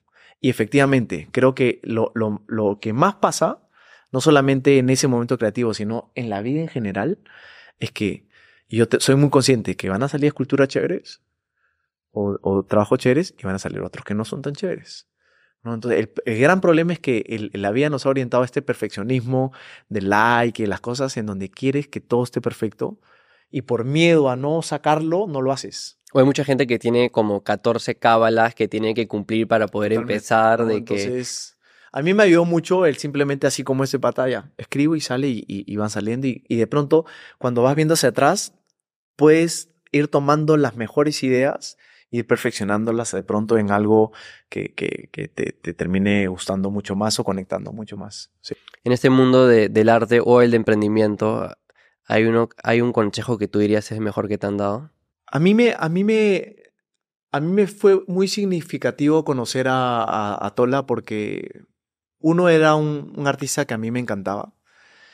Y yo en, yo en Tola veo algo que hoy veo en, algunos, este, en algunas personas mediáticas y es el poder lograr esta conexión entre, entre una, un gran número de personas y este, o sea, la masa y una, eh, un círculo muy exclusivo, ¿no? Yo creo que ese, ese lograr unir esos dos mundos es algo muy complicado y, y en este caso Tola lo tenía, ¿no? Era mucha gente le gustaba, no tenía mucha, mucha, eh, mucha idea, pero, pero le parecía chévere, pero había este, este mundo del arte y de las galerías que de pronto les parecía genial. Yo con él un poco ratifiqué que eh, de pronto muchos de los caminos que había tomado estaban, estaban bien, eran buenos. Y, y, él me, o sea, con él hablábamos mucho estrategias, fíjate, o sea, un, artista que, que de pronto mucha gente pensaría que es lo último que le interesa.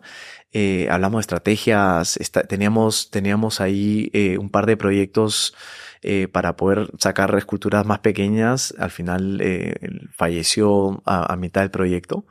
Pero él me, él cuando nació me dijo, me, me mandó un poema que la verdad es que fue súper interesante es, un es, es el poema de Ítaca, en donde básicamente habla de la importancia de tener un norte, que era Ítaca, y, y, de la importancia de disfrutar ese viaje. O sea, el viaje teniendo, o sea, teniendo la meta eh, eh, presente, ¿no? Y él decía, tienes que disfrutar el viaje, ¿no? El, el, el, el, poema te hablaba de eso, de disfrutar el viaje y que mientras más tortuoso, más complicado, este, más rico iba a ser, ¿no? Entonces, este, y que al final, si llegabas a esa meta y no encontrabas el tesoro o las cosas que te imaginabas, este, daba igual por todo lo que habías vivido, ¿no? Y yo creo que un poco de eso se trata la vida al final, ¿no? De, a veces nos matamos tratando de lograr un objetivo y eh, no disfrutando, el momento y las cosas que tenemos, ¿no? Y yo creo que a mí al menos ese incendio eh, me, me, hizo decir, wow,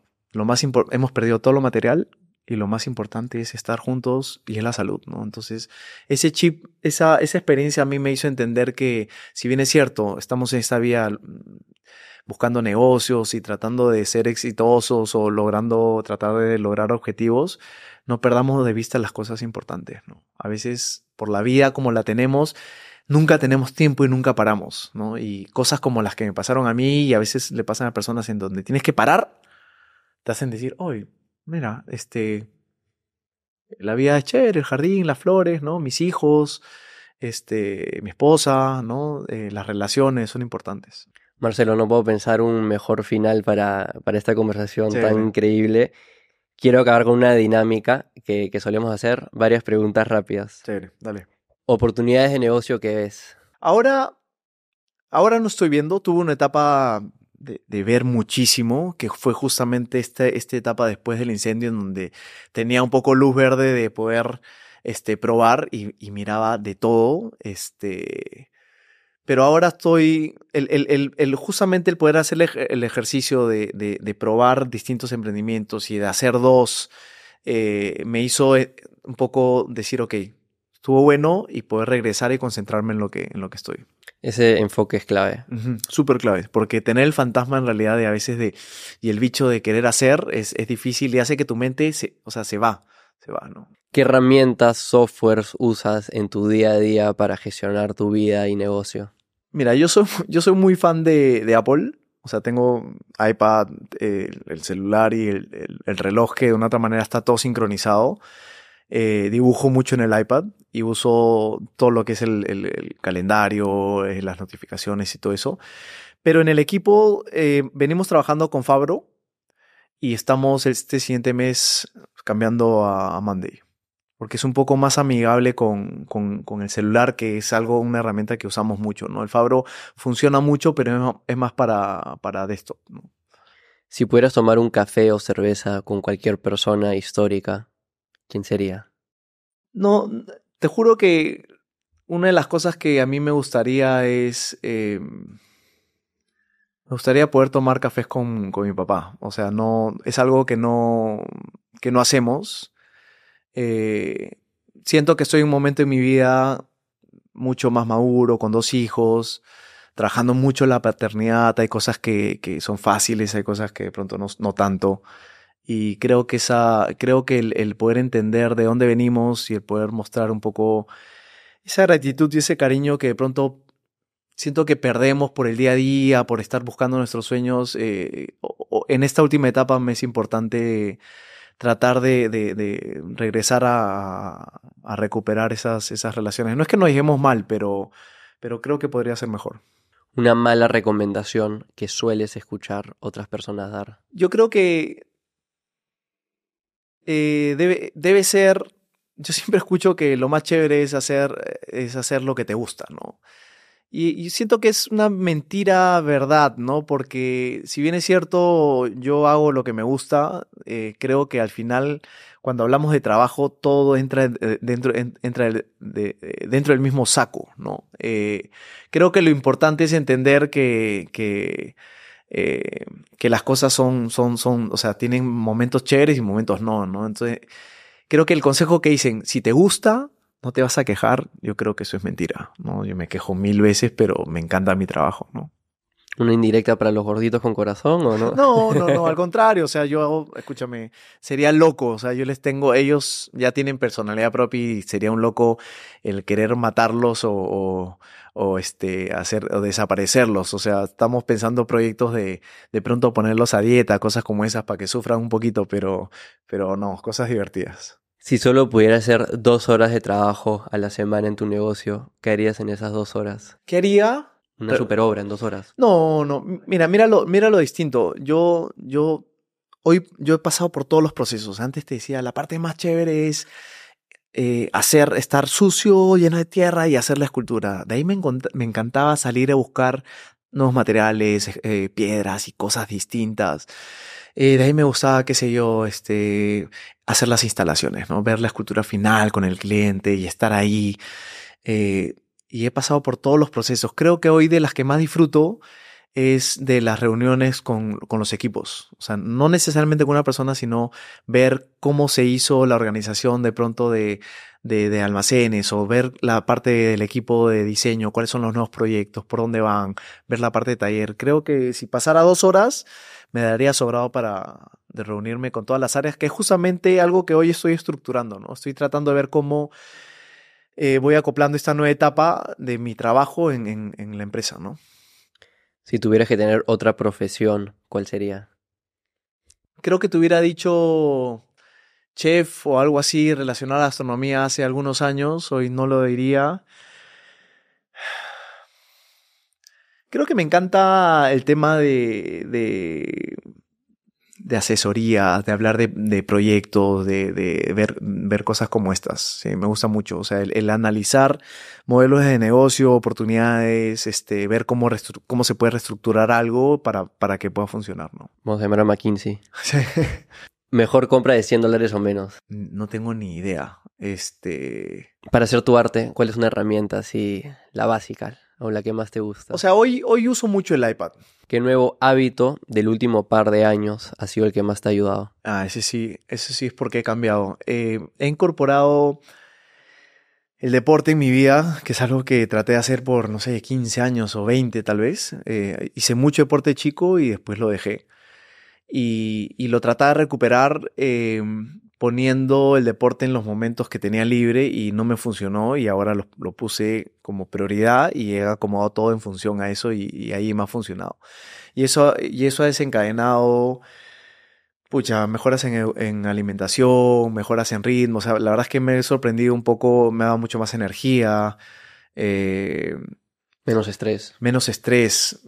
Sin embargo, o sea, considero que, que es complicado. Creo que para, para poder incorporar el deporte necesitas tener ciertos niveles ordenados del- en el trabajo, en eso, porque al final el deporte, bueno, hay, este, hay esta idea de que me relaja y no, no- me voy a relajar si es que no tengo todo ordenado, pero creo yo que si, si hacemos el esfuerzo de ponerlo un poquito adelante, todo ese estrés que sentimos que tenemos en el trabajo se podría solucionar. Se podría, sol- Hay en, que en alguna manera. Sí, sí, sí. Libro que más has recomendado. Ho- Hoy no veo, hoy no leo mucho libros, eh, veo muchos este, podcasts me me- de, entrevistas porque trabajo escuchando. Eh, pero de, los de los que más me gustaron, eh, el que más me gustó fue la biografía de, de, de Jobs, ¿no? De, de Walter Isaacson. Porque el primero que leí fue uno que era un poco más corto, que creo que se llama El Camino de Steve Jobs, de J. Elliot, que es un resumen muy chévere de su vida, pero creo que en la, en la biografía te das cuenta que, que toda genialidad viene con, con su lado oscuro. Y creo que es importante para, para todos entender eso, ¿no? A veces creemos que, que, un, que un negocio exitoso es solamente exitoso o que el poder tener eh, momentos chéveres son solamente eso y no. Yo creo que a mayor luz generamos, hay, hay lugares donde hay mucha más oscuridad que es parte de, de, de, de la vida en general. Entonces entender eso para uno es importante porque te hace ser un poco más comprensivo contigo. Y a mí ese libro, más allá de toda la genialidad que, y todo lo de cómo cambiaron el mundo, me hizo entender esa parte, ¿no? La Ese parte también fue humana. Ese fue el primer libro también que leí de, de negocios. Es un librazo. Es es un librazo, sí, pero... película que más has recomendado. Ah, no veo mucho, pero a ver, para que te des cuenta de, de, un poco lo que veo, una de las últimas que he visto que me han encantado ha sido el eh, The Founder, esta de, McDonald's. McDonald's. Parece increíble, increíble. Este, porque son películas que yo siempre digo, las recomiendo y me dicen, no, pero yo no tengo nada que ver con gastronomía o no tengo nada que. Digo, escúchame, es que esto acá, con eso acá puedes entender cómo. Resiliencia. Puedes, uno, tener resiliencia, dos, puedes entender un negocio, tres, puedes entender el valor de la marca, puedes entender el, el valor del hacer diseño. Procesos. De, o sea, por, por el proceso mismo, ¿no? El poder entender un negocio y ver cómo lo cambias desde adentro, ¿no? Entonces ese libro en realidad es, es, increíble en ese sentido, ¿no? Eh, de pronto el atreverte, ¿no? El poder tener visión, de pronto el entender que, que, o sea, muchas personas, o hasta yo inclusive antes de ver esa película, creía que el modelo de McDonald's era, era la comida y de pronto te das cuenta que hay un otro más que es la parte inmobiliaria que no tenías ni idea y dices, ah, mira. Entonces las cosas eh, te hace ver, te hace entender que hay otros, otros vistas que de pronto uno no tiene, ¿no?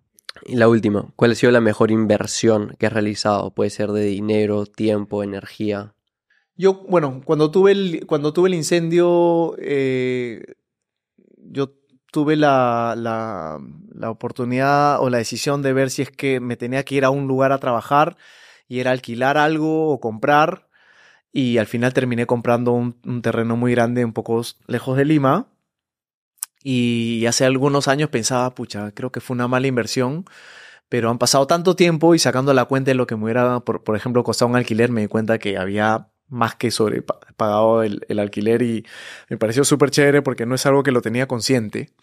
Este, eh, pero al final yo creo que la mejor inversión es y va a ser mi familia. O sea, yo creo que eso al final es un poco, para mí encierra el círculo de toda esta travesía de vida que, que, tuve y yo creo que más, más que ser artista, yo creo que el sueño suena un poco cursi tal vez, pero era tener hijos, tener una familia. O sea, yo creo que por eso es que, que mi vida un poco tuvo ese, ese, ese ese rumbo, ¿no? Muy, muy, muy familiar, muy sencilla, muy simple en, en, el arte, ¿no? Falta la pregunta del invitado anterior. ¿Qué tendría que pasar en los próximos 10 años para que estés orgulloso? Una muy buena pregunta. Y yo creo que, bueno, hay, hay dos. Hay dos caminos que uno es el profesional y el otro es el personal. Y yo creo que en el profesional es. De pronto es seguir haciendo lo que hago 10 años es bastante. Vamos casi 20, serían 30 años este, de hacer arte este, que no, no, no ha sido nada fácil y me parecería increíble poder este, seguir haciéndolo. Y lo otro es, es poder ver a... Mi hijo va a tener 20 en ese momento, tratando de verlo feliz, estudiando, espero yo, y, con una expectativa de, de, de la vida este, por todo lo alto. Creo que hoy como padre te das cuenta que todo el trabajo que haces es justamente para, para que ellos puedan tener ese camino tranquilos. Este, no, no, no, no quiero usar la palabra fácil porque creo yo que eso hoy hace que algunos, no, no, algunos, este, no entendamos la vida como es, que es difícil, pero, pero con, que él la pueda ver con, con, con las mayores herramientas posibles, que es lo que tratamos de darle ahora, ¿no? Marcelo, muchísimas gracias por esta conversación. Como te dije al inicio, la quería tener hace tiempo. He tenido tu arte ahí presente oh. en, mi vida, en el hogar, desde muy pequeño. Siempre me ha, gustado. ¿A dónde quieres derivar lo que nos escuchan? Básicamente manejamos este, el Instagram, ¿no? Eh, por ahí, por ahí estamos haciendo toda la comunicación. Este, y nada. MarceloBon.com también. Marcelo Bon Oficial. Marcelo Bon Oficial en, la, en, la, en el Instagram. Y bueno, encantadísimo. Yo la verdad es que te sigo hace bastante tiempo. Hace un rato dije que veía podcast y, sigo tus, tus entrevistas a los invitados. Me hacen un poco ir entendiendo, ir haciendo cambios en, el modelo, ir viendo las cosas que, he acertado. Este, pensaba, siempre pensaba, pucha, sería chévere pero no, no veía un poco, este, que lo que hacía podía estar acá y en, el tiempo he ido viendo que no solamente, bueno, se tocan temas de tecnología, sino también modelos y diseño de negocios y de vida que me parece genial y que, pucha, sigue haciéndolo porque me parece súper chévere. Ahí con todo, la vamos a repetir. Ok.